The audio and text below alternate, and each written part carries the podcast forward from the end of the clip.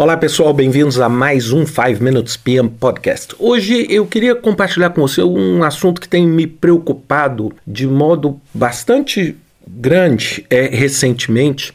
Quando a gente vê personalidades, a gente vê líderes do mundo tendo dificuldade em superar conceitos tão antigos como racismo, como igualdade de gênero. É, nós estamos vendo essa série de abusos contra as mulheres recentemente, né, feito por personalidades, por grandes artistas, pessoas de renome mundial. E eu acho que eu, eu tenho a obrigação de falar para vocês o quanto a diversidade é boa para o seu projeto. A gente tem que entender que não é a cor da pele, não é a religião, não é o sexo, não é a opção sexual, não é a deficiência física que vai tornar uma pessoa mais ou menos capaz de entregar o projeto.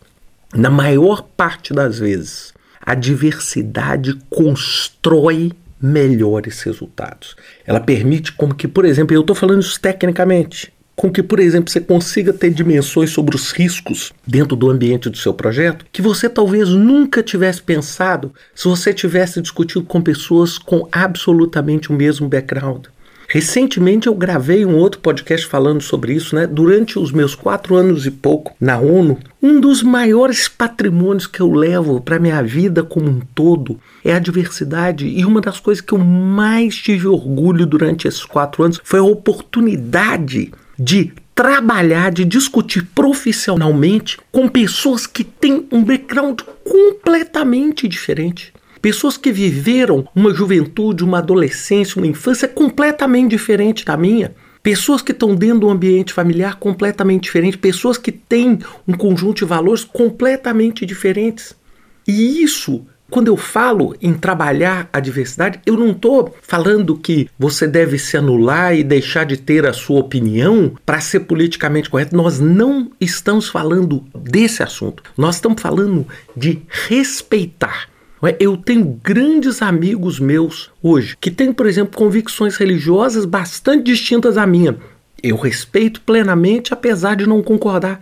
Nós não estamos pedindo aqui para que as pessoas concordem. Nós estamos pedindo para que as pessoas trabalhem juntos. Isso aumenta a criatividade, aumenta a capacidade da equipe. Imagina, gente, se você tiver um jogo de futebol onde você tem 11 atacantes. O que constitui um grande time é esta diversidade com um objetivo comum.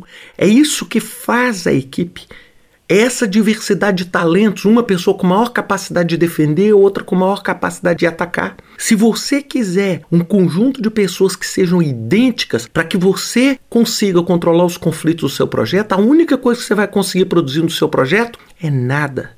É aquela coisa estática, não criativa, né? é a simples repetição do conceito que está na cabeça de uma pessoa para a cabeça das outras. E finalmente eu queria falar uma palavra que me incomoda, apesar de eu já ter usado ela algumas vezes. É o que a gente fala de intolerância e tolerância.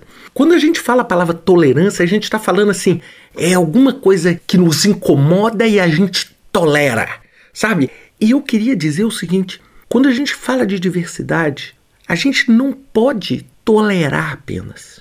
A gente tem que nutrir, aceitar e trabalhar junto. E cada um de nós, cada uma das pessoas que escutam esse podcast é um agente de mudança nesse sentido. Né? Quantas vezes a gente vê num ambiente de projetos, em piadas ou às vezes comentários que são sexistas, que são racistas, e nós estamos vendo isso de cima a baixo e isso não contribui. Escuta, eu nunca vi nada, nenhum projeto que foi baseado em fundamentos de segregação que tivesse dado certo. E o último grande deles foi o que gerou uma guerra e a maior guerra que a nossa sociedade teve, que foi a Segunda Guerra Mundial. Então vamos pensar nisso quando a gente fala de projetos e lembre-se disso. Equipes são compostas por pessoas diferentes e objetivos comuns. Não adianta você ecoar. Outro dia eu vi uma mídia social dizendo que ela ia passar a customizar a informação que você recebia de acordo com o seu conjunto de crenças e de interesses. Isso é interessante, mas é absolutamente perigoso, porque isso vai fazer com que eu receba mais do mesmo e eu não tenha capacidade de entender que existem outras visões, existem outros conjuntos de valores. E é isso que torna uma pessoa um grande profissional e é isso que torna esse grande profissional um grande gerente de projeto. Pensem nisso. Até semana que vem com mais um 5 Minutes PM Podcast.